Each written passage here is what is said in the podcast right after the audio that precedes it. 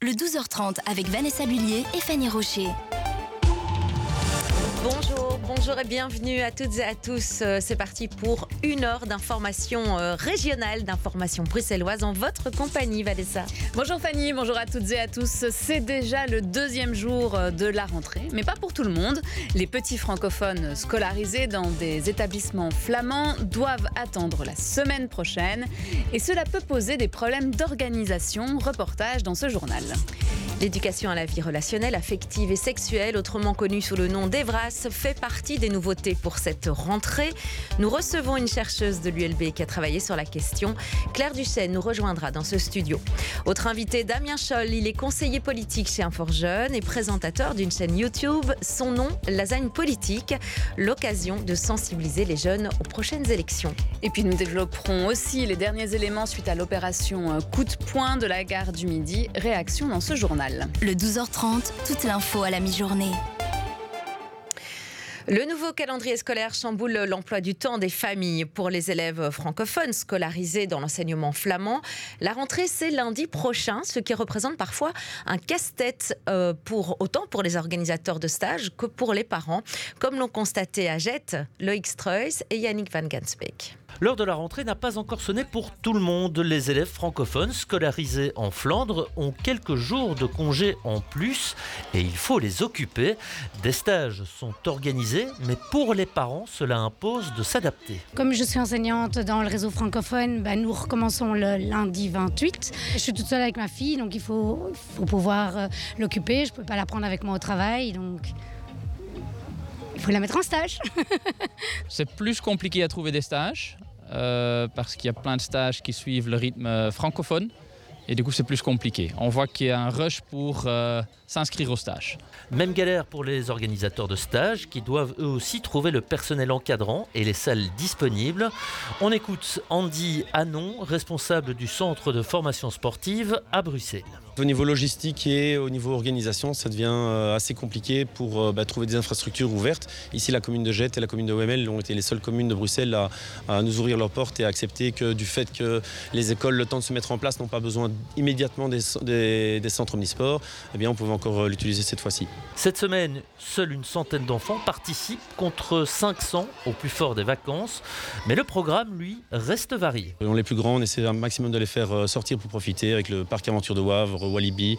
Euh, ce matin, ils ont du laser game, euh, aro combat. Les plus petits, c'est de la baby gym. Il y, a il y a de la gym pure, tennis de table, euh, baby multisport. Il y a vraiment de tout. Ce matin, les aventuriers se transforment en archers. L'amusement est total, même si l'école est dans un coin de la tête et fait naître des sentiments partagés. Est-ce que vous êtes content de rentrer à l'école? Non, Surtout pas, surtout pas. Moi non plus. Je n'aime pas l'école. Du côté des parents et des organisateurs, le point de vue par contre est clair, on réclame un ajustement des deux calendriers. Et à propos d'enseignement, toujours, l'enseignement à domicile semble de plus en plus séduire. L'an passé, ils étaient 3200 enfants, alors que l'on compte 9000, 900 000 pardon, jeunes scolarisés dans des établissements de la Fédération Wallonie-Bruxelles. 300 d'entre eux sont scolarisés à la maison. Pour le reste, eh bien, les enfants suivent les cours dans des écoles privées. Ce sont des chiffres de l'administration. Pour accéder à l'enseignement à domicile, le jeune doit être en âge d'obligation scolaire, résider à Bruxelles ou en Wallonie et s'inscrire dans les délais. Des raisons pédagogiques ou de santé sont souvent invoquées par les parents. Et puis en juillet dernier, eh bien, les acteurs de l'enseignement euh, de la communauté française se sont mis d'accord pour rendre obligatoire deux séances d'Evras pour les élèves de l'enseignement francophone. C'est donc l'une des nouveautés de cette année 2023, début d'année. L'Evras, c'est l'éducation à la vie relationnelle, affective et sexuelle. La mesure est donc d'application en principe depuis hier, jour de rentrée scolaire. Il a fallu du temps, puisque ça fait quand même partie des missions de l'éducation depuis dix ans. Une étude a donc permis de dégager des scénarios, le coût aussi liée à ces scénarios. Elle est publiée dans le nouveau numéro de Brussels Studies, cette revue scientifique interdisciplinaire. Quatre auteurs et autrices ont participé et signent cet article. Et parmi les chercheuses, Claire Duchesne, qui est parmi nous. Bonjour Claire. Bonjour. Vous nous avez rejoint dans ce studio et en effet, vous faites partie du département de l'économie appliquée de l'ULB. Donc vous, vous avez vraiment étudié tout le volet budgétaire. Et c'est vrai que c'est important. Hein. On a l'impression que ça fait des années qu'on en parle et que seulement d'application aujourd'hui. Et pourtant, il y a trois scénarios euh, que vous avez évoqués et on va en discuter en détail avec vous. Euh, mais avant cela, peut-être revenir sur un petit peu l'histoire de cet Evras, parce que ça fait quand même euh, depuis les années 70, 1970, qu'on devrait l'appliquer, puisque ça fait quand même partie finalement de l'éducation quelque part. Oui, donc pour, euh, pour refaire un peu un historique de l'Evras, on voit les premières traces d'Evras dans les années 70-80. Alors à l'époque, ça ne fait pas encore partie des missions de l'enseignement, mais donc on commence à parler de ces sujets-là. Et à l'époque, c'est plutôt de l'éducation sexuelle, donc parce qu'on est dans le contexte du sida, le contexte, il y a pas mal de débats sur l'avortement. Et au fur et à mesure, ça s'est complexifié et c'est devenu l'éducation à la vie relationnelle, affective et sexuelle. Et une date assez importante, c'est 2012, parce que comme vous le disiez, depuis 2012, ça fait partie des missions de l'enseignement. Et il y a eu un protocole en 2013 qui devait permettre de généraliser les VRAS. Et en fait, ce qu'on se rend compte, c'est qu'actuellement, c'est toujours pas euh, mhm. généralisé. Et c'est pour ça qu'on avait réalisé cette étude. justement, on se demande qu'est-ce qui coince? Est-ce que c'est au niveau des budgets ou au niveau organisationnel? Euh, Il y a différentes choses. Il y a certaines écoles qui sont euh, pas très pour mettre en place de l'EVRAS, mais le point principal, nous, ce qu'on avait l'impression, c'était vraiment le budget. Parce que la volonté politique, elle était là. Ça fait quand même dix ans qu'on en parle. Bah mais le budget, c'est le point crucial parce que sans moyens, il n'y a pas d'animateur, il n'y a pas de formation d'animateur. Et donc, ils ne savent pas euh, se démultiplier. Donc, ils, faisaient ce qui était vraiment possible. Euh, et on couvrait environ 20% des élèves de la région bruxelloise francophone. Donc, clairement, on était loin de la généralisation. Alors, vous avez travaillé donc sur ce budget. Vous avez proposé avec vos collègues, hein, euh, les autres auteurs et autrices, trois scénarios possibles. Alors, quels sont-ils tout d'abord et qu'est-ce qui a été retenu? Oui, en fait, ce que nous avait demandé, c'était comment faire pour généraliser, puisque c'est pas généralisé. Et donc les trois scénarios, c'était un scénario minimal, vraiment ce que les acteurs de l'EVRAS considèrent comme le minimum de ce que les élèves devraient recevoir. Et puis un scénario intermédiaire, et puis un scénario idéal, parce que c'est ce que les, acteurs là considèrent qu'il serait idéal de mettre en place. Alors le minimal, c'était sixième, euh, une, des animations en sixième primaire, deuxième secondaire et quatrième secondaire. Et on voit que c'est déjà pas ce qui est mis en place, c'est même un peu moins que ce, qui est, mis en place, c'est sixième primaire et quatrième secondaire. Ouais, donc c'est moins que le, ce que nous on entendait comme un modèle minimal. Et puis un modèle intermédiaire, là c'était sept niveaux scolaires, donc de la troisième maternelle à la sixième secondaire. Et l'idéal, c'est comme je disais, c'est chaque année en fait de troisième, troisième maternelle à sixième secondaire, chaque année des animations. Mais ça, c'est peut-être le, c'est le modèle qui coûtait le plus cher, donc on savait que c'était probablement pas celui qui allait être retenu. Alors donc c'est moins que le minimum ce que vous aviez proposé, et ça va coûter combien ce minimum, moins que minimum euh, Là, ce qu'ils ont prévu, donc c'est pour toute la fédération Wallonie-Bruxelles, ils ont prévu 4,8 millions. Nous, ce qu'on avait calculé, c'était pour Bruxelles francophone, donc on peut pas vraiment comparer les hmm. chiffres, évidemment. Euh, on, espère qu'ils se sont servis de notre étude pour, euh, pour extrapoler et arriver à calculer le budget pour la fédération Wallonie-Bruxelles. Et dans les 4,8 millions, il y a 3,8 millions pour la, la Wallonie et 1 million pour Bruxelles, mhm. francophone. J'imagine que vous n'êtes pas satisfait en tant que chercheur. Alors, je ne sais pas si vous pouvez vous positionner, mais j'imagine que si le minimum c'était au moins trois cours, donc trois années, donc sixième primaire, deuxième primaire et quatrième primaire, c'est qu'il y avait un intérêt à le faire à ces âges-là, qui sont peut-être des âges un peu charnières. Oui, euh, je dirais qu'on peut le voir de deux façons. C'est moins que ce qu'on avait prévu, mais c'est déjà un premier pas parce qu'avant, on avait dit que c'était obligatoire, mais ça ne se mettait pas en place. Là, au moins, on a fixé deux années. Et pour être complet, il y, a un peu plus qui a été prévu dans l'accord. Donc, on a prévu ces deux années obligatoires, mais on a aussi prévu de mettre les VRAS dans le tronc commun. Et donc, ça devrait être abordé aussi par les professeurs. Il va falloir qu'il y ait une adaptation qui se mette en mhm. place, mais ça devrait aussi faire partie du tronc commun. Et les deux animations obligatoires, elles pourront être aussi complétées par d'autres animations. C'est pas interdit de faire d'autres animations que la sixième primaire et la quatrième secondaire, mais au moins ces deux années-là devrait être couverte. C'est ça, mais donc ce sera à la discrétion de chaque directeur, directrice d'école, quelque part, pour le supplémentaire. Oui, en fonction des moyens. Je pense que c'est vraiment à chaque fois la mhm. question euh, principale, c'est en fonction des budgets disponibles. Euh, pourquoi ces âges charnières, justement euh, En fait, donc, sixième primaire, c'est l'apparition de la puberté, donc c'est un peu un âge euh, critique pour ces questions-là.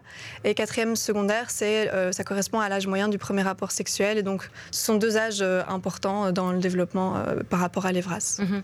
Et vous, vous aviez proposé aussi la deuxième secondaire Parce que là aussi, Oui. ça correspond. C'était aussi euh, un âge charnière, ouais, euh, mais euh, eux estimaient que, enfin, ce qu'ils ont dit, c'est que y avait le- l'EVRAS était déjà abordé dans les cours de biologie, et donc ils ça. ont choisi ces deux années-là euh, plutôt que, que- plutôt que de mettre aussi la deuxième secondaire. Ça, c'est intéressant peut-être de creuser juste ça euh, avant tout. C'est qu'on considère donc que cette éducation euh, à l'affectif, relationnel, sexuel, elle est, elle est déjà vue à travers le cours de biologie de deuxième parce qu'on y voit la reproduction. Je pense qu'ils se rendent compte que c'est pas euh, la même chose, mais Mm. comme c'est déjà plus ou moins abordé dans les thématiques de biologie, ils ont préféré, à mon avis, choisir les deux autres ça. années. euh.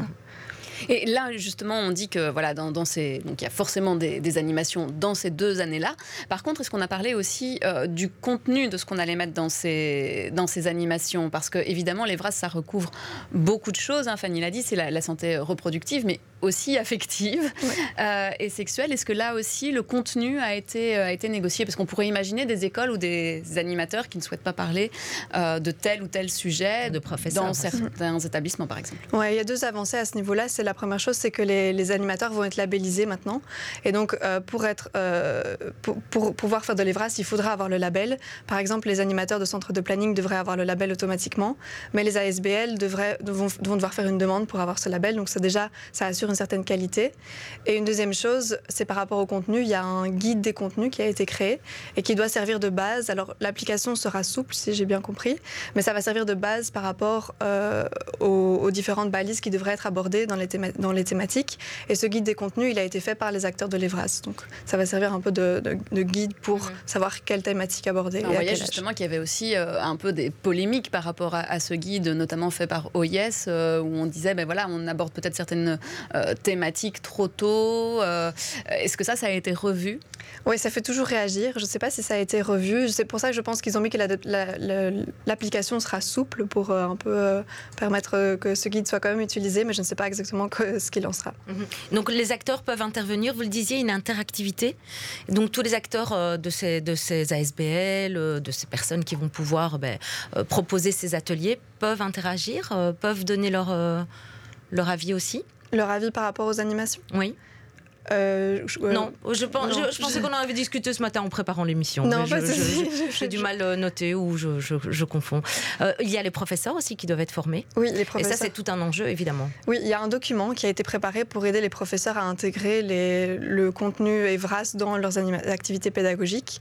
Mais je pense que ça, ça va être aussi un travail de fond parce qu'il va falloir, falloir former les enseignants à l'EVRAS. Ça va être intégré dans la Mhm. formation des enseignants, mais ça va forcément prendre du temps avant que ça se mette en place. Et pourtant, c'est- d'application depuis hier, en fait. Oui, donc Oui. concrètement, je ne sais pas comment ça va se mettre en place tout de suite. Oui, c'est Non, ça. euh, il va falloir de l'adaptation. À mon avis, il y a certaines choses qui pourront Mhm. être faites tout de suite et il y en a d'autres qui vont mettre un peu plus de temps et qui ne seront pas effectives dès la première année. Mais Mhm. l'avantage, c'est qu'il y a un comité d'accompagnement cette fois-ci. Et donc, il y- il y aura un suivi de la mise en place, alors qu'avant, c'était un petit peu plus flou. Il y avait une difficulté d'avoir des données, on ne savait pas très bien où on en était. Là, au moins, il devrait y avoir un suivi et une évaluation de ce qui est, ce qui est mis en place. Mhm. On va peut-être juste brièvement reparler des acteurs, justement des personnes qui interviennent dans cet EVRAS. Ouais. On parle bien sûr des plannings familiaux, hein, Mhm. qui eux sont là depuis euh, le début, puisque c'était eux qui dispensaient les cours euh, euh, depuis quelques années, en tout cas dans certaines écoles. Et puis toutes ces ASBL. Comment ça se passe alors du coup Il y a, il y a- différents acteurs. L'acteur principal, c'est vraiment les centres de, de planning familial, mais il y a aussi les, les centres de psychomédico-sociaux à l'école et les services de promotion de la santé à l'école, plus les ASBL. Et donc, normalement, les trois premiers, donc euh, euh, centres de planning familial, euh, centres psychomédico-sociaux et services de promotion de la santé à l'école, seront labellisés automatiquement. C'est les deuxièmes qui vont devoir faire la demande, euh, les, les derniers, pardon, qui vont devoir Oui. faire la demande. Mhm. Et ils ne sont pas financés tous par les, les mêmes les institutions. Donc, il y a aussi une certaine complexité. Et la difficulté que nous, on a eue dans l'étude, c'était de savoir qui faisait quoi, en fait. Parce que Mhm. les centres de planning, c'était relativement clair, mais pour les autres, il n'y avait pas de cadastre, il n'y avait pas de base de données. Donc là, l'idée, justement, c'est d'avoir un meilleur suivi et de renseigner les animations qui sont faites pour savoir quels élèves a, quel élève a déjà reçu une animation et lesquels doivent encore être couverts. Combien de temps vous a pris cette étude Euh, quatre, euh, enfin, c'était une étude en deux parties. Donc ma partie, c'était quatre mois et l'autre partie, c'était aussi quatre mois. Ouais, on- un peu entremêlés, disons. Ouais. Ben, merci en tout cas d'être euh, passé par euh, notre studio ce midi pour nous parler donc hein, de ces cours d'Evras donc, qui ont démarré hein, cette année. C'est une des nouveautés. Claire Duchesne, merci beaucoup. Je rappelle que vous êtes vous. chercheuse au département de l'économie appliquée de l'ULB. Merci. Le 12h30, toute l'info à la mi-journée. Et puis on va rester hein, dans le monde de l'enseignement, euh, puisqu'il en sera aussi question euh, ce soir dans votre euh, magazine Autrement. On va recevoir dans ce studio Jean-Christophe Pesès qui fait sa, son entrée dans le studio et sa rentrée aussi à l'antenne avec donc Autrement. Jean-Christophe, bonjour. Ce soir, vous allez nous parler de la question en fait du suivi des jeunes enseignants lorsqu'ils démarrent leur carrière. Oui, effectivement, on va vous parler euh, de ça et en particulier d'une association qui s'appelle euh, Teach for Belgium, qui existe depuis 13 ans maintenant et euh, qui s'est donné comme mission de suivre certains enseignants. Donc pendant deux ans, en fait, elle suit des enseignants qui débutent parce qu'on se rend compte que ben, beaucoup d'enseignants quittent très vite les, les bancs de l'école et leur, et leur classe et leur école et qu'il y a une énorme pénurie de professeurs et donc, euh, l'idée, c'est de faire un suivi au plus près euh, de ces enseignants. Et euh, ça commence par une académie d'été.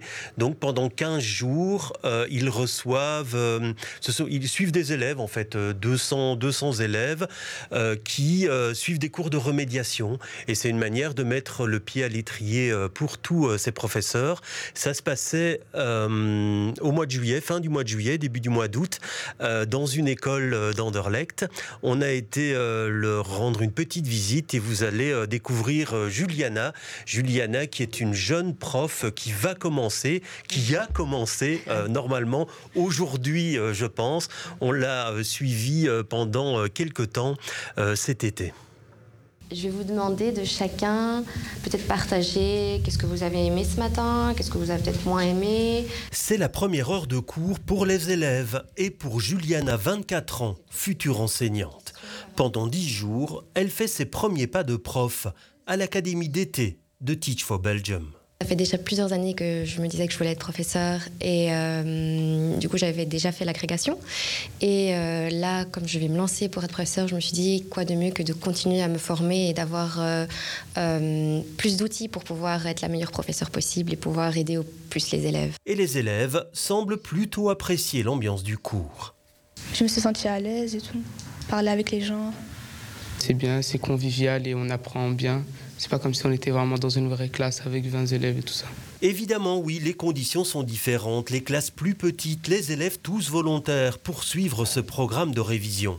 Mais n'empêche, pour Juliana, ce baptême du feu, c'est un plus qui participe à sa formation. Clairement, oui, c'est un apprentissage et je pense que c'est un apprentissage qui ne s'arrête jamais. On apprend toujours, c'est un métier social, on apprend des élèves, on apprend des, euh, de nos collègues, on apprend de la direction, donc euh, vraiment c'est un apprentissage continu. et c'est compliqué pour vous euh, de vous retrouver comme ça devant une classe?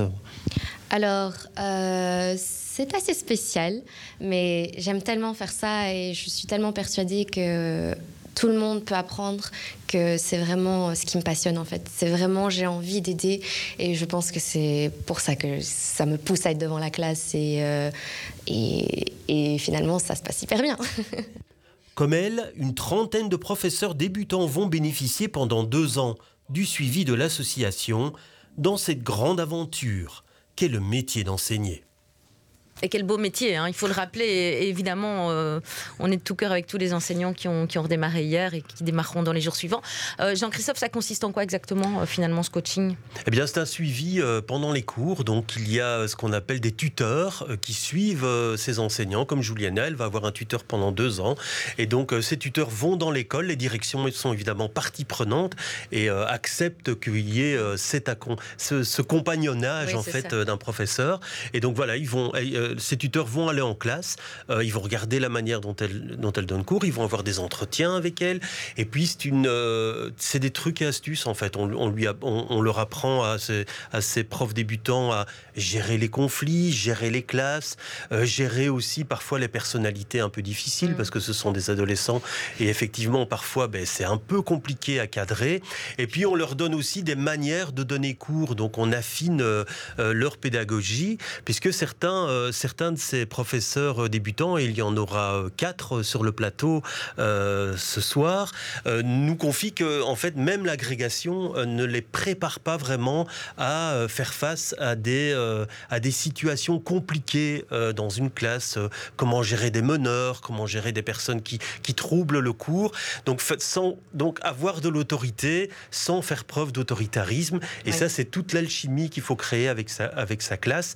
Et euh, c'est ce que tentent de faire euh, les tuteurs. Alors, il n'y a pas de remède miracle. Hein. C'est un métier qui s'apprend aussi euh, au quotidien et l'expérience est très importante. Mais en tout cas, ce que ça permet de faire, c'est d'essayer que ces profs n'abandonnent pas face à, une situation où ils semblent débordés. Des grosses classes parfois. Oui, parfois des grosses classes ou alors une dynamique de classe qui n'est pas bonne. Comment essayer de la rendre meilleure? C'est toute une série de petites choses qu'ils apprennent petit à petit. Et euh, ces deux ans sont bien nécessaires pour, euh, pour euh, finalement leur donner un peu de bouteille et un peu plus d'expérience. Eh bien, voilà qui est intéressant pour redémarrer l'année avec vous, donc, Jean-Christophe Pesès. Et votre magazine, autrement, ce sera ce soir après le journal. Allez, on marque une courte pause dans notre émission et dans la deuxième partie, nous reviendrons sur les actions policières aux alentours de la gare du Midi. Et puis nous parlerons aussi euh, politique avec notre invité, Damien Scholl, avec Infor Jeune. s'est lancé le défi d'intéresser les jeunes aux prochaines élections. Il y a du boulot. À tout de suite. L'Athénée Royal des Verts, une école secondaire où l'élève est au centre des préoccupations. Un établissement multiculturel situé dans un cadre vert et aéré qui propose un enseignement de qualité utilisant diverses pédagogies afin de s'adapter aux besoins de chacun.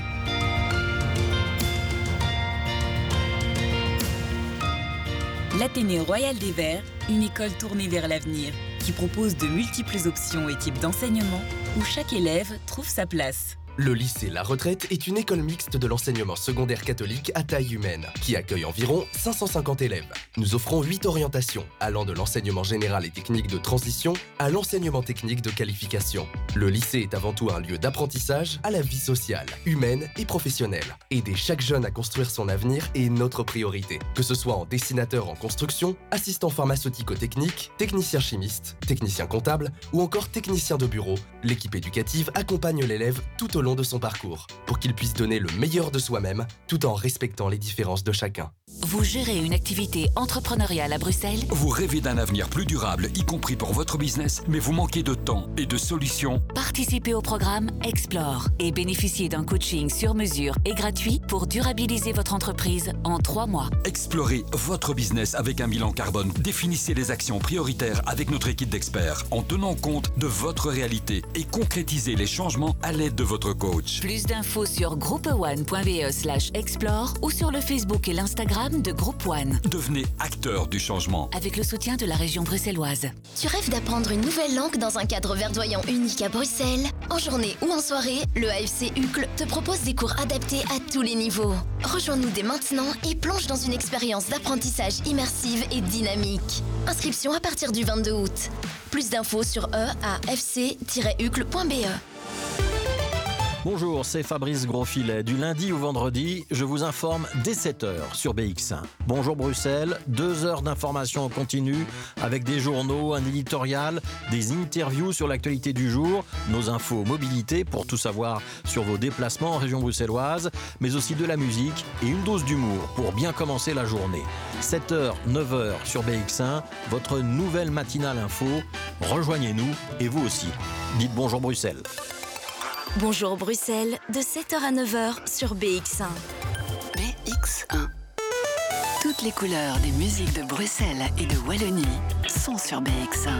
BX1. Le 12h30 sur BX1. Et on est de retour pour cette deuxième partie du 12h30. On va revenir sur les actions qui ont été menées à ce week-end à la gare du Midi. La présence policière a été renforcée euh, dans ce quartier et elle ne convainc pas, en tout cas tout le monde. Les commerçants craignent que cela ne suffise pas. Anaïs Corbin et Loïc Bourlard sont allés à leur rencontre. Un fourgon de la police des chemins de fer, place Victor Horta. Une présence policière toujours visible mais diminuée depuis l'opération de samedi. Quelques centaines de mètres plus loin, les commerçants redoutent que ce ne soit pas assez pour régler les problèmes de sécurité. Une opération, c'est pas assez. euh, il faut vraiment trouver des solutions pour tout. Pour les problèmes des gens, pour la drogue, pour la propriété, pour les vols, pour tout vraiment. euh. Ça va régler une situation actuelle à très très court terme et pas à long terme, alors que ça fait des années qu'on signale aux autorités compétentes qu'il y a un gros problème d'insécurité dans la gare et autour de la gare et dans notre quartier qui est un quartier commerçant. Mohamed passe tous les matins par la gare pour ouvrir son commerce à 6 heures. Il a déjà vécu des expériences d'insécurité dans le quartier. Et la dernière expérience que j'avais avec quelqu'un, elle est rentrée au café, elle voulait un café, mais elle était dans un, dans un état dévressé, elle est saoule. Elle m'a demandé un café, je lui ai dit pour emporter. Je ne peux pas te servir ici parce qu'il y a des clients qui sont tranquilles. Donc elle a, elle a tiré de sa poche un grand couteau et elle m'a dit soit tu me donnes, soit tu te... Alors j'étais obligé de lui donner, comme ça elle va sortir. Quoi.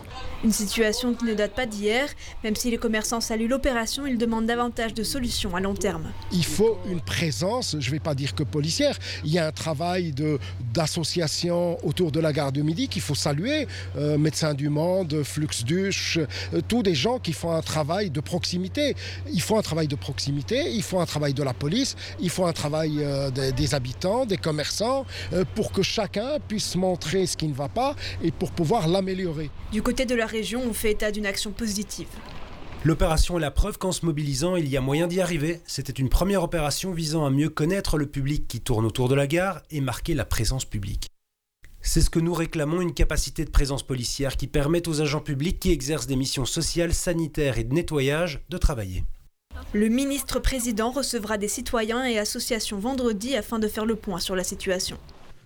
Oui, après cette euh, opération coup de poing, on apprenait hier soir que le ministre-président bruxellois Rudy Vervoort allait être auditionné. Gilles Joanneau, bonjour. Bonjour, effectivement. Mais le- cette réunion, n'aura pas lieu dans l'immédiat. Pardon, effectivement, le 12 septembre prochain à 9h30 tapante, Rudy Vervoort sera interrogé sur cet épineux dossier. La fronde est bien présente contre le ministre-président bruxellois, Ecolo Groen, le PS, mais aussi les partis de l'opposition comme les engagés, la NVA ou le Vlaams Belang. Tous ont demandé des explications à Rudy Vervoort. Il lui reproche de mettre, entre autres, la poussière sous le tapis.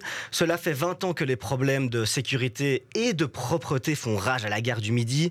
Si les problèmes sont connus depuis longtemps, une lettre de Sophie Dutordoir, la directrice de la SNCB, a mis le feu aux poudres. Il y a une dizaine de jours, elle demandait d'urgence des actions concrètes pour améliorer la situation de la gare. Depuis, les autorités fédérales, régionales et communales se renvoient la balle. Ce matin, dans Bonjour Bruxelles, Georges-Louis Boucher demandait au ministre-président de prendre ses responsabilités. Pour le, pour le bourgmestre de la commune de Saint-Gilles, Jean Spinette, ce chamaillage politique ne profite à personne, comme il l'a expliqué dans l'émission Bonjour Bruxelles. La gare de la SNCB est une gare internationale et que bizarrement l'aéroport de Zaventem n'est pas pris en charge par la police de Zaventem mais par la police fédérale. Même chose pour Brussels South. Donc effectivement on est, on est devant un petit jeu politique qui existe hein, de dire que c'est euh, Bruxelles qui est ingouvernable et il serait mieux gouverné par d'autres ou euh, ce serait mieux qu'il soit gouverné par le fédéral. Or ici on parle de loyauté institutionnelle et de loyauté de coopération. euh, comme nous avons l'habitude de le faire logiquement entre des institutions fédérales, des institutions régionales et les communes. Et donc moi j'en appelle plutôt un discours pacifié où tout le monde se met autour d'une table. Lors de cette euh, entrevue, le bourgmestre a également estimé que cette opération de police c'était davantage un coup de communication.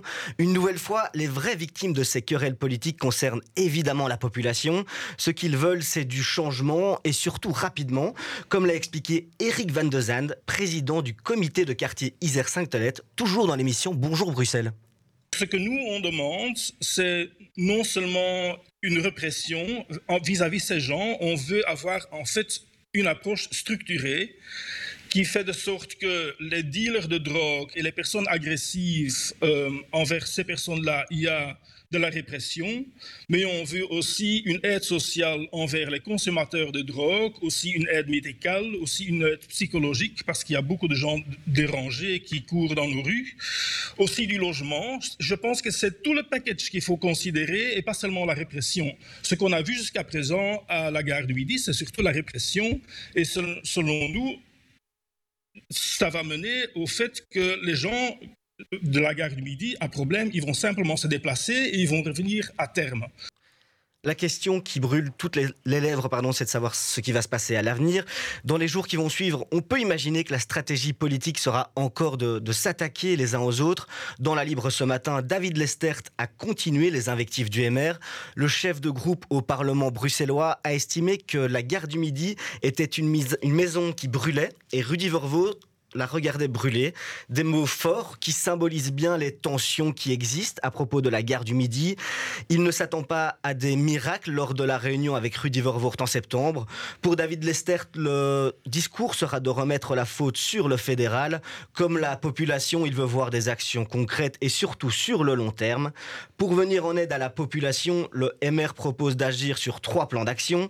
Répression, réhabilitation et enfin reconstruction. Tout un programme qui indéniablement ne sera pas mis en place à court terme.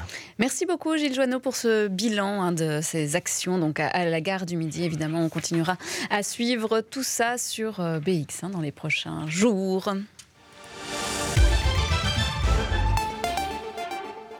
Le 31 août, l'échevin Jeff Van Damme quittera son poste. La place sera donc vacante. La bourgmestre de Molenbeek, Catherine Moureau, a proposé de soutenir la candidature de Salia Rice comme nouvelle échevine. Demain, cette désignation sera soumise au vote des conseillers. Mais Camille Payot, quelques tensions règnent dans l'Assemblée. Oui, des tensions surtout entre la majorité PS Voreut et MR VLD. Le principal problème, c'est que Salia Reis, du parti Voreut, porte un foulard. Pour certains, cette tenue n'est pas compatible avec le poste d'échevine, car le voile est considéré comme un signe religieux et n'est pas conciliable avec la neutralité de l'État. Georges de Boucher, président du mouvement réformateur, a interdit aux membres du MR de la commune de Molenbeek de signer l'acte de présentation. Il était sur le plateau de Bonjour Bruxelles ce matin je vous confirme que le mouvement réformateur ne signera pas son acte de présentation et ne votera pas euh, pour son accession au poste la, d'échevin. la tradition, c'est qu'un parti désigne l'échevin de son choix. Oui, mais pour une raison qui est très simple, c'est que quand vous êtes échevin, vous avez une fonction exécutive que nous considérons incompatible avec un signe convictionnel, qu'il soit religieux, politique ou philosophique. Et je vous donne un exemple très simple qui illustre le problème. Nous, nous souhaitons la neutralité de l'administration. Vous savez très bien que l'échevin eh bien, va avoir la tutelle, par exemple ici sur la politique de petite enfance. Donc, comment cette échevine, qui elle-même porte un signe convictionnel, va aller expliquer à une puéricultrice ou euh, à une assistante qu'à un moment donné, elle ne doit pas porter de signe convictionnel au contact euh, des enfants et au niveau euh, du public. C'est tout à fait impossible. Elle est dans une situation qui est impossible. Et donc, on ne lui, lui dit pas qu'elle ne peut pas être échevine. On lui dit, si vous voulez être échevine, vous devez retirer votre signe convictionnel dans l'exercice de vos fonctions, ou alors vous ne pouvez pas l'exercer. Alors pour la bourgmestre Catherine Moreau, la neutralité des services publics concerne l'administration et non les élus. C'est pour cette raison qu'elle soutient cette candidature. Au niveau de la demande de Georges Le Boucher, il ne faut pas oublier que le vote est secret. Alors est-ce que l'ensemble des élus et maires respecteront cette interdiction? Certains pourraient soutenir le nom de l'actuelle conseillère communale secrètement. Et concernant les autres partis, Salia Reis pourra compter sur ceux de l'opposition. D'ailleurs, le parti écolo s'est exprimé dans un communiqué pour eux, c'est une nouvelle crise dans la commune de Molenbeek, un problème qui n'a pas grand-chose à voir avec la manière de s'habiller, mais plutôt met en avant l'incapacité de la majorité à travailler ensemble. Le parti écolo, je cite, regrette que ce petit jeu politique mette de côté le bien-être des concitoyens. Euh, la signature de l'acte de présentation au poste d'échevine des travaux publics et de l'accueil des enfants est prévue aujourd'hui. Demain, c'est le vote. Et au final, si Salia Rice est élue, elle deviendra la première première élue voilée en région bruxelloise. Merci beaucoup Camille Payot pour euh, ce point en direct. Et puis de politique, hein, il va en être euh, question pendant un an, vous le savez, on le voit, la campagne euh, pour les élections euh, fédérales, régionales, européennes et même un petit peu déjà les communales euh, a démarré. Les jeunes, évidemment, sont toujours visés par ces campagnes, mais comment accueillent-ils eh bien, les discours des différentes femmes et des différents hommes politiques? Sont-ils vraiment en fait déconnectés du monde politique? Et comment les attirer C'est le but de la nouvelle chaîne YouTube, la lasagne politique, lancée par un fort jeune. Alors pour en parler, nous recevons son présentateur et conseiller politique d'un forgeur, Damien Scholl. Bonjour. Bonjour, bonjour. Bonjour. Merci d'être euh, d'être venu jusqu'à nous. Euh, d'abord, on a un petit peu envie de vous poser la question comment est née en fait l'idée de créer une chaîne YouTube pour parler de politique? Il n'y en a pas déjà plein? Eh bien, il n'y en a pas déjà plein. C'est plutôt, une, euh, c'est plutôt une chaîne de niche, j'ai envie de dire. Parce qu'en fait, elle est née d'un constat c'est que les jeunes consomment, les médias consomment l'information d'une manière très différente de ce qu'ils ont pu faire par le passé. Les jeunes ne lisent plus beaucoup la presse, les jeunes ne lisent plus beaucoup euh, ce qui est écrit de manière générale. Alors on s'est dit, tiens, on arrive dans une période de super élection, donc toutes les élections vont arriver euh, en 2024. Alors nous, comment est-ce que, en tant que fédération Infor-Jeunes, qui fait de l'information jeunesse, comment est-ce que nous, on peut donner cette information aux jeunes? On s'est dit, eh ben, par une chaîne YouTube, c'est parti. Et puis, euh, bah, avant de continuer et d'aller plus loin dans l'entretien, moi je propose qu'on regarde justement la première, enfin un extrait de la première vidéo que vous avez publiée.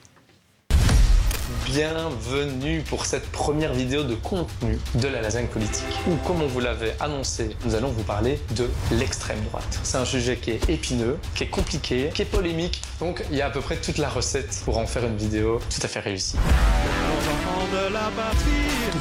Pourquoi arrêter de boire jusqu'aux élections Trop C'est une folie. Cette lasagne institutionnelle, lasagne institutionnelle, lasagne institutionnelle. Cette lasagne est devenue un peu indigeste.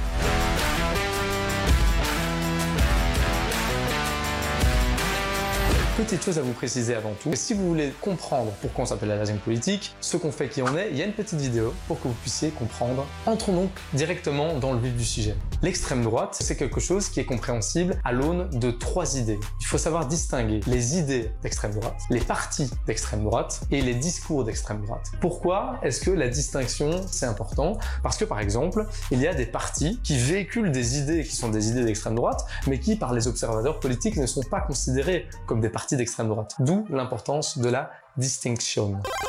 Oui, on est dans l'air du temps, évidemment. Hein. C'est génial, évidemment, ça donne envie de suivre. Est-ce que vous avez déjà du succès depuis une semaine?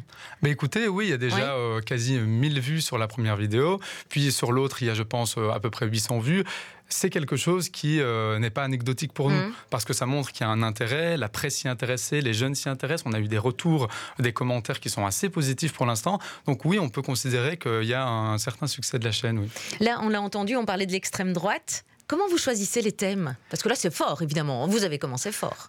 En effet, on a commencé fort. On a commencé fort sur l'extrême droite parce que c'est la première vidéo. Parce qu'on s'est dit, alors si on arrive euh, vers les jeunes en leur disant, alors on va parler de la euh, régionalisation des compétences, il y, a quand même, très peu de chances. Là, vous avez perdu tout le monde, hein, pas que les jeunes d'ailleurs. On a perdu tout le monde. Alors on s'est dit, ah ben tiens, on va parler d'un sujet qui est dans l'air du temps, qui interroge les jeunes et pas que les jeunes d'ailleurs, et on va essayer de, de, de s'intéresser à cette question-là qui est l'extrême droite. D'ailleurs, la deuxième vidéo parlera aussi de l'extrême droite, mais plus spécifiquement en Belgique. Oui, parce que là, vous avez parlé de tous les partis en fait euh, d'extrême droite et puis aussi de cette euh, tendance et de la montée du populisme, on va dire, euh, on va dire de manière plus générale aussi. Donc aussi bien en Italie, en France, vous revenez avec euh, avec des concepts pour aussi différencier pourquoi on parle de l'extrême droite, pourquoi il y a ce cordon sanitaire pour l'extrême droite et pas pour l'extrême gauche. tout ça, c'est assez c'est assez intéressant. mais les autres thèmes, vous allez les choisir comment? Parce que il faut garder une certaine neutralité, je suppose, pour ne pas non plus influencer les jeunes sur leur euh, vote. Ce n'est pas ça le but de la chaîne. Ce n'est absolument pas ça le but. Notre but, c'est de leur fournir les informations pour que eux soient des citoyens responsables, actifs, critiques et solidaires. Donc, pour répondre à votre question, comment est-ce qu'on va choisir les thèmes?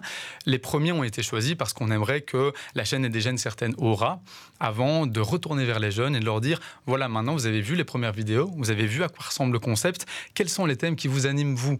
Et donc, les premières vidéos, il y a déjà des thèmes qui ont été choisis. Et pour la suite, puisque la fréquence, ce sera une vidéo par mois, on comptera sur les jeunes, sur les gens qui suivent la chaîne pour essayer de nous donner les prochaines thématiques. Est-ce que vous avez l'impression, euh, quand vous discutez avec euh, aussi vos, collègues d'un fort jeune qui sont sur le terrain, que finalement les jeunes aujourd'hui, euh, la politique, ça ne les intéresse pas? Eh bien, pas du tout. pas du tout, parce que les jeunes sont très intéressés, mais les jeunes sont intéressés d'une manière qui est beaucoup moins intuitive pour nous.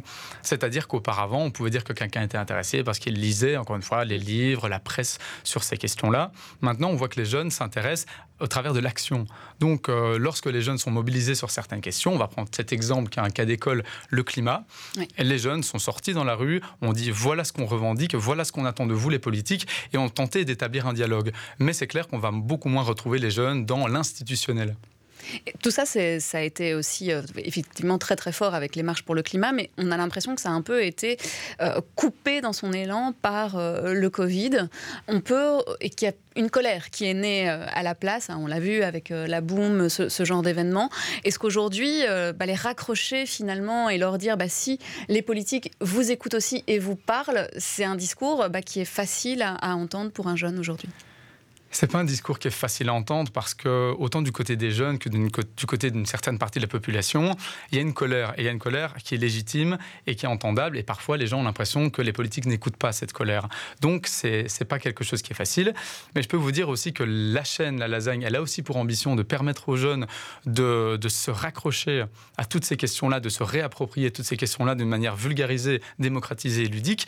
Et je fais aussi une toute petite parenthèse en disant qu'on a aussi lancé avec la Fédération Infor ce qui est le Forum des jeunes, quelque chose qui s'appelle le parcours citoyen et qui a aussi pour objectif de rassembler une grosse trentaine de jeunes et de leur dire réappropriez-vous les institutions. Oui, je vous en prie. Non, non, mais justement, j'allais dire, et c'est pas pour rien que ça s'appelle la lasagne, c'est parce qu'on le sait, en Belgique, c'est très compliqué, la, politique euh, avec toutes ces, communautés, ces régions, etc. Et les jeunes, j'ai l'impression qu'ils sont pas suffisamment formés, même si on l'apprend à l'école. On l'apprend à l'école, mais c'est vrai que, et alors là, je, je parle à titre personnel, et j'ai l'impression qu'on ne l'apprend pas assez. C'est-à-dire mm. qu'on va avoir des cours qui sont très généraux, des cours qui sont parfois assez nécessaires, bien entendu, mais les cours sur la politique, sur les institutions, sur la citoyenneté sont des cours qui sont euh, assez marginaux par rapport au reste. Donc, je connais beaucoup de jeunes, parce que j'ai été aussi animateur Scott pendant quelques années, qui me disent on sort de Réto et on n'a aucune idée de ce qu'on va faire quand on va devoir voter. Donc, ils sont désemparés. C'est ça. Or, c'est la base quand même. Or, c'est la base. Et, en plus, euh, évidemment, cette année, enfin, l'année 2024, euh, ça sera une année très riche en élection, euh, je l'ai dit au début, hein, les, européennes, les fédérales, les régionales, pour le 9 juin déjà. Euh, et pour la première fois aussi, pour les européennes, en tout cas, les jeunes de 16 à 17 ans vont pouvoir voter s'ils décident de s'inscrire. Hein, c'est sur base euh, volontaire. On considère qu'il y a à peu près 280 000 jeunes qui sont touchés, enfin qui peuvent en tout cas s'inscrire et voter pour la première fois. On le sait, les européennes déjà pour les électeurs euh, qui votent depuis un moment, c'est compliqué de les intéresser. C'est encore plus compliqué que la politique mmh. belge. Euh, là aussi, vous allez consacrer un volet particulier à, ces élections européennes pour ces jeunes de 16-17 ans? On va consacrer un volet particulier parce que, et euh, les jeunes s'en rendront compte aussi, que les européennes, c'est aussi un niveau de pouvoir qui est un niveau de pouvoir très très important. À partir du moment où, par exemple, si on parle du climat, qui est vraiment un des grands, grands, grands sujets qui intéresse, qui intéresse les jeunes. Il y a beaucoup de leviers au niveau de l'Europe en ce qui concerne le climat. Donc nous, on va avoir pour objectif aussi, avec la lasagne, mais aussi avec la Fédération Infor Jeunes, parce que notre projet élection euh, brasse vraiment énormément de projets, on va avoir pour objectif de faire un état des lieux de tous les niveaux de pouvoir et de dire voilà ce que vous allez pouvoir faire, voilà à quoi sert chaque niveau de pouvoir, et voilà comment comprendre un petit peu chaque niveau de pouvoir à sa manière. Oui, parce qu'il y a toujours évidemment énormément de nouvelles personnes qui votent là aussi, comme c'est une grosse année électorale, ça fait quand même un petit moment qu'on n'a pas eu d'élection. On estime à peu près qu'il va y avoir un million de primo-votants, donc c'est ces personnes qui votent pour la première fois en Belgique, c'est ça? C'est énorme. C'est à peu près les chiffres qu'on a. Euh, et un million de primo-votants, c'est quasi 10% de la population. Donc c'est absolument gigantesque. Et donc, ça veut dire que c'est des personnes qui, parfois, n'ont pas, les, pas les codes, n'ont pas les informations nécessaires que pour voter en connaissance de cause. Et ça, c'est quelque chose auquel on veut vraiment remédier. Et est-ce que vous, vous avez aussi envie de dire euh, au, monde politique, écoutez-les, ces jeunes, parce qu'un million de personnes, ça fait beaucoup, et ça peut changer aussi euh, les choses par la suite. Est-ce que vous avez un message à leur transmettre également? Le message à leur transmettre, c'est en effet d'écouter les jeunes, mais on a pu se rendre compte pour l'instant des premiers contacts, notamment avec le parcours citoyen, mais aussi de manière générale qu'on peut avoir avec, euh, les, les, politiciens de tous bords, qu'il y a une attention. Il y a une attention parce qu'ils se rendent compte que le gouffre est là et que si on veut continuer avec le système démocratique, la démocratie libérale telle qu'on la connaît, il va falloir écouter les jeunes, sinon la fracture va être tellement grande que ça pourrait être irrémédiable. Donc je pense que les politiques, et je l'espère sincèrement, saisissent l'ampleur du problème et vont être à l'écoute de tous ces jeunes qui ont Dieu sait énormément de choses à dire. Là, on est sur une chaîne euh, YouTube. Il y a d'autres moyens euh, de vous voir parce que voilà, il y a aussi euh, TikTok. Il y a une présence aussi sur d'autres réseaux qui sont bah, peut-être préférés des jeunes. Est-ce que YouTube est encore le, média le plus adéquat? Vous faites bien de le dire. dans les recherches qu'on a pu mener, YouTube restait un des médias qui était très fréquenté par les jeunes. Mais vous avez bien raison de le dire. TikTok, par exemple, pour les plus jeunes, c'est un média qui est incontournable. Alors nous, on a pour ambition aussi d'être présent sur TikTok, de reprendre des petits bouts des, des, des vidéos et de les couper, de les de les faire pour qu'ils soient adaptables sur TikTok, sur Instagram aussi. Donc c'est notre ambition. Mais nous, à la Fédération Infort Jeune, on a aussi beaucoup d'autres objectifs. On a énormément de choses à faire. Donc, c'est un petit peu compliqué parce que je ne suis pas à temps plein, par exemple, à titre personnel, sur cette vidéo, euh, sur cette chaîne, pardon. Et donc, c'est un petit peu compliqué de ménager la chèvre et le chou, comme on dit. Oui, donc ça veut dire. Vous, êtes fixé un, un, chiffre aussi? Est-ce que vous espérez, euh, je ne sais pas, euh, X milliers de vues Ça serait une réussite pour vous? Ou alors, vous ne pensez pas vraiment à ça Alors, très honnêtement, on ne s'est pas mis d'objectif chiffré. Mais là, déjà, je peux vous dire que avec l'écho que peut avoir la chaîne, on est déjà très satisfait de la chaîne pour son lancement, mais on espère bien entendu qu'elle va, euh, qu'elle va se développer et qu'il y aura des, des nouvelles vidéos très bientôt. Est-ce qu'elle perdurera après les élections? Alors nous, c'est notre ambition, c'est de voir qu'elle perdure. Mais par contre, et c'est là que je mets un mais, on va essayer de voir en fonction de ce que les jeunes désirent. Parce que si on se rend compte que c'est un, une espèce d'épiphénomène et que par la suite, il n'y a plus cette demande-là, eh ben alors on ne va pas donner du temps non plus pour des choses qui ne seraient pas attendues. Donc ce sera aux, jeunes de nous dire s'ils ont envie que ça continue. La lasagne politique, et donc c'est vous qui présentez cette lasagne. Damien Sol, merci d'être passé par chez nous. Vous êtes donc le présentateur, mais aussi conseiller politique d'Infor Jeunes. Et donc on invite tous les jeunes qui nous écoutent, tous les parents qui nous écoutent, à inviter leurs propres jeunes à aller voir et, découvrir peut-être encore euh, cette lasagne politique très intéressante. Merci à vous pour votre accueil. Merci. Au revoir.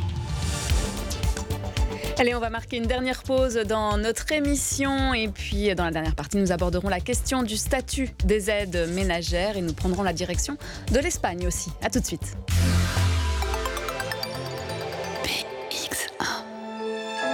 Expédition d'Égypte. Découvrez deux siècles de recherches archéologiques au pays des pharaons à travers 200 objets issus de la collection du musée, visibles pour la première fois jusqu'au 1er octobre au musée Art et Histoire, Parc du Cinquantenaire à Bruxelles. Plus d'infos artandhistory.museum avec le soutien de la Loterie Nationale. Relaxez-vous. Le bain à bulles va vous détendre les jarrets et attendrir les cuisseaux et on vous massera jusqu'à l'échine. Avec ça, vous serez détendu jusqu'à la moelle. Tu te vois plutôt balnéothérapeute ou boucher? Découvre nos formations sur efp.be et inscris-toi jusqu'à fin octobre. EFP, formateur de talent. Avec le soutien du Fonds social européen, la région de Bruxelles-Capitale et la COCOF. L'Athénée Royal des Verts. Une école secondaire où l'élève est au centre des préoccupations. Un établissement multiculturel situé dans un cadre vert et aéré qui propose un enseignement de qualité utilisant diverses pédagogies afin de s'adapter aux besoins de chacun.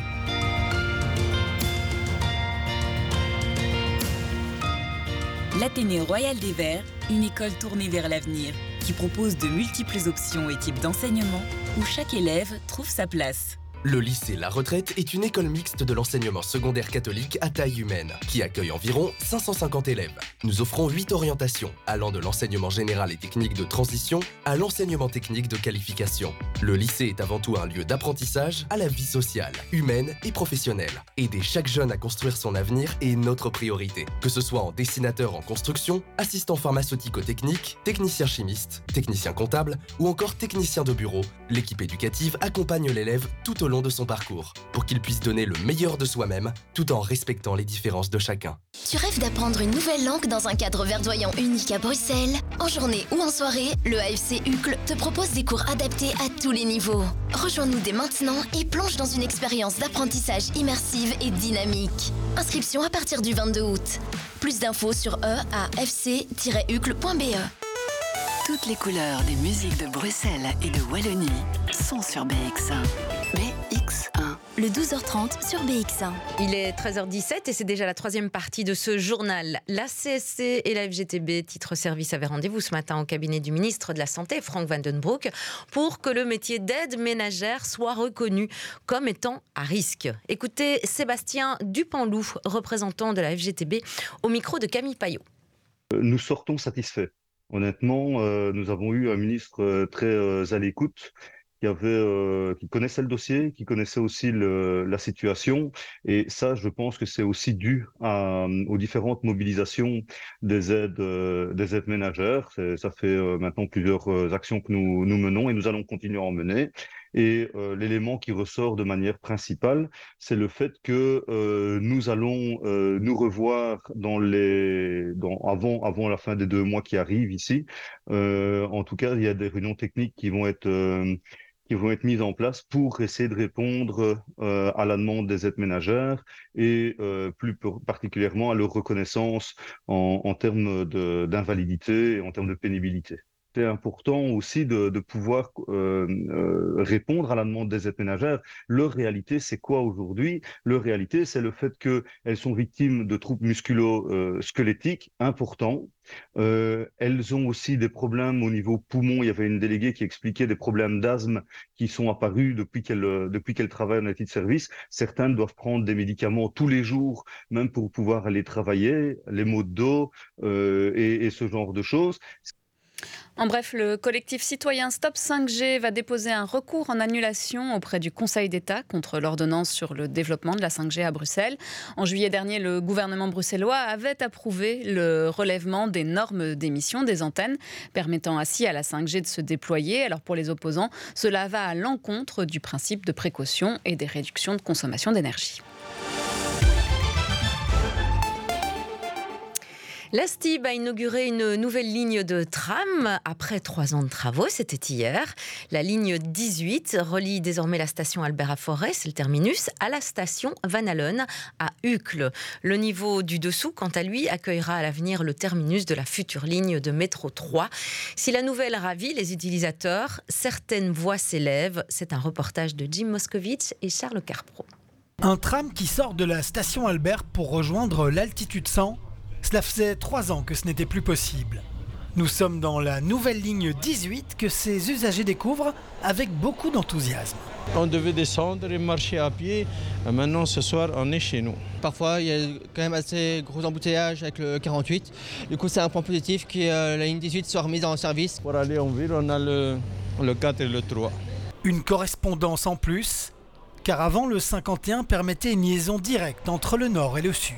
On avait une longue ligne 51 qui permettait de faire de multiples trajets directs entre toute une série de quartiers de la région. Et aujourd'hui, à cause du projet de métro, cette ligne a été saucissonnée. Un nouveau terminus dans un tronçon qui accueillera le futur métro 3.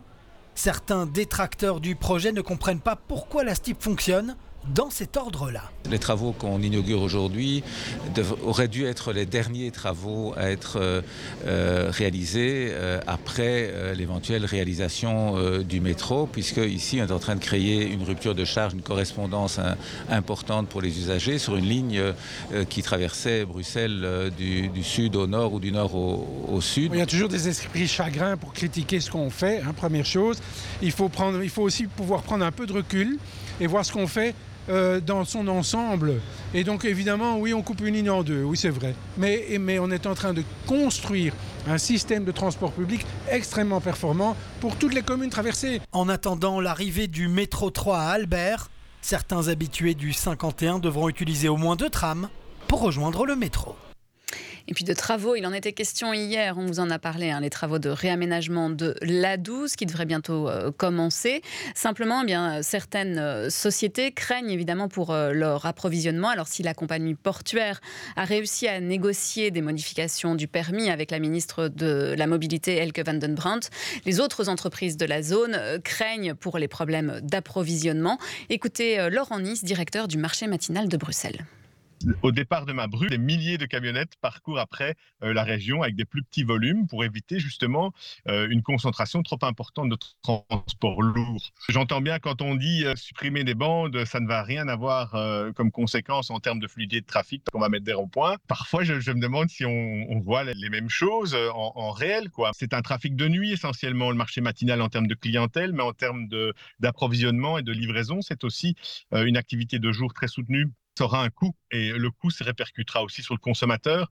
Donc il ne faudra pas s'étonner à un moment que les prix euh, des, choses que vous trouverez à Bruxelles seront impactés par ça. Et, on ne changera pas la livraison actuelle euh, des marchandises fraîches, en tout cas, euh, par, par, par autre chose que du camion pour l'instant, en tout cas sur les 15 prochaines années. C'était donc une interview de Laurent Nice, le directeur du marché matinal, au micro de Marie Charrette. Le 12h30, toute l'info à la mi-journée. Et en ce mardi, on parle aussi de sport et de cyclisme. Remco Evenepoel s'est imposé hier à la Vuelta après un sprint lancé à 300 mètres de l'arrivée. Le champion de Belgique a gagné le premier duel du Tour d'Espagne 2023. Il enfile le maillot rouge et même sa chute après la ligne d'arrivée n'a pas déstabilisé le nouveau leader du classement général. Et puis on passe euh, à Molenbeek, au RWDM, de, où le Lionel malien pardon, Youssouf Koné a signé un contrat d'un an avec le club bruxellois. Il passe donc de Lyon à Molenbeek. L'information a été communiquée par le club aujourd'hui. Mais oui. Et la région bruxelloise, elle compte beaucoup de, de, grands talents sportifs, évidemment. Il y a ce jeune, le jeune Uclois Abdelatif Chekoudri. Il est devenu champion du monde dans sa catégorie lors des championnats à Astana, c'est au Kazakhstan. Il a 18 ans. Le 12h30 sur BX1. Allez, c'est l'heure à présent de retrouver euh, Sébastien Van Mulders dans Hans Tummelings. Aujourd'hui, nous enfin, cette semaine, nous découvrons Epona. Hans Tummelings sur BX1 avec Sébastien Van Mulders. BX1. On peut dire que ces quatre titres orientés rock et orientés clairement 90s d'influence, on en parlera euh, tout à l'heure. Help, I'm Fine, il y a un côté comique quand même dans, euh, dans, oui, dans l'appellation de. Une contradiction une dans contradiction. la phrase. Ouais. Ça vient d'où? Explique-nous. Euh, bah en vrai, je cherchais un titre qui racontait un peu euh, globalement ce que pouvaient ressentir des victimes. Mm -hmm. Et bah, c'était un peu cette recherche d'aide, cet appel à l'aide, et puis finalement en fait de laisser tomber assez rapidement et d'accepter en fait ce qui nous arrive. Donc c'est un peu ouais. une sorte de mélange dit dans une phrase. Ouais, bah, c'est bien trouvé. Merci. on peut dire que tes textes sont engagés. ils parlent de quoi? Tes textes Beaucoup d'harcèlement, mmh. de, de traumatisme, de ce que subissent les femmes et toutes personnes en minorité mmh. aujourd'hui encore, ouais. principalement. Donc c'est vraiment l'engagement féministe. On peut dire que, on ouais. peut dire que tu es, es, issu d'une famille nombreuse, puisque ouais. ta fratrie est composée de 10 frères et sœurs. Ouais. Donc tu es entouré de 7 autres sœurs et de deux frères. Est-ce que le fait d'avoir eu beaucoup de, de, de, sœurs a eu un grand impact sur ça, la création de la musique Explique-nous un petit peu ça peut-être. bah, on était, une, enfin, on est toujours une famille très proche. On se raconte beaucoup nos expériences, beaucoup euh, bah, ce qui se passe mal aussi. Mm -hmm. Et donc, euh, bah, on a été très confrontés à beaucoup d'expériences euh, hyper tragiques aussi. De l'injustice aussi. Ouais, beaucoup d'injustice. Ouais. Hein. Puis aussi dans le milieu du cinéma et du théâtre, hein, on en a toutes fait beaucoup dans la famille. Et donc. Bah, il y a des histoires qui m'ont inspiré à écrire des chansons, notamment euh, Naked Man in the Forest. Ouais, qu'on verra en entier dans, dans tout à l'heure, hein, le, le, clip. On en parlera. Là, on va se renvoyer un, un extrait de Voice. C'est le premier single qui est sorti de, ouais. de ce P1, Help, I'm Fine. C'est un hymne rock indé euh, encourageant les, les, femmes à prendre la parole pour exiger le, le respect et la reconnaissance qu'elles méritent. Ça, c'est le message que tu portes dans bien euh, ce morceau qu'on s'envoie en deuxième extrait tout de suite.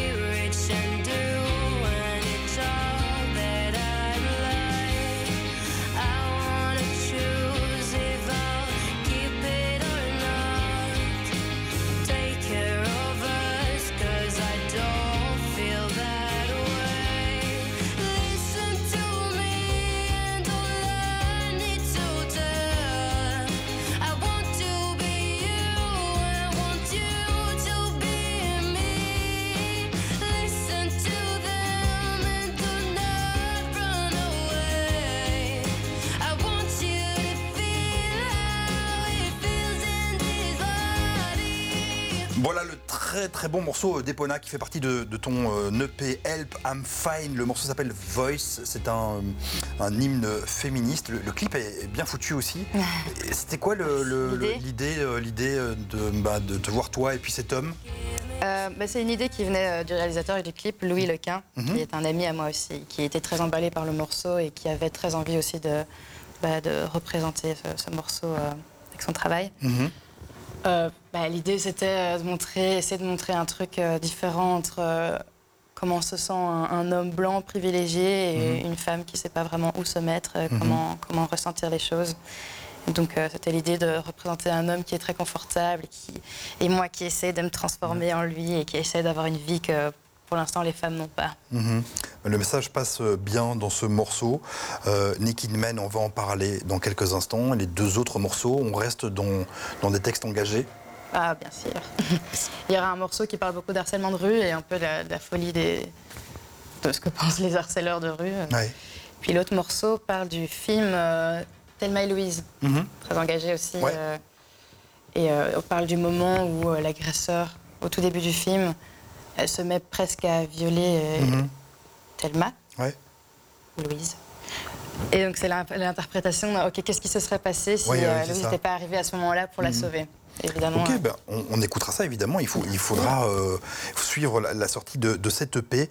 Euh, les personnes qui t'ont euh, entouré, il y a Charles de, de, de Scuter. Oui, qui a enregistré, Rémi Qui Le d'autre? Boss qui a masterisé Ouais.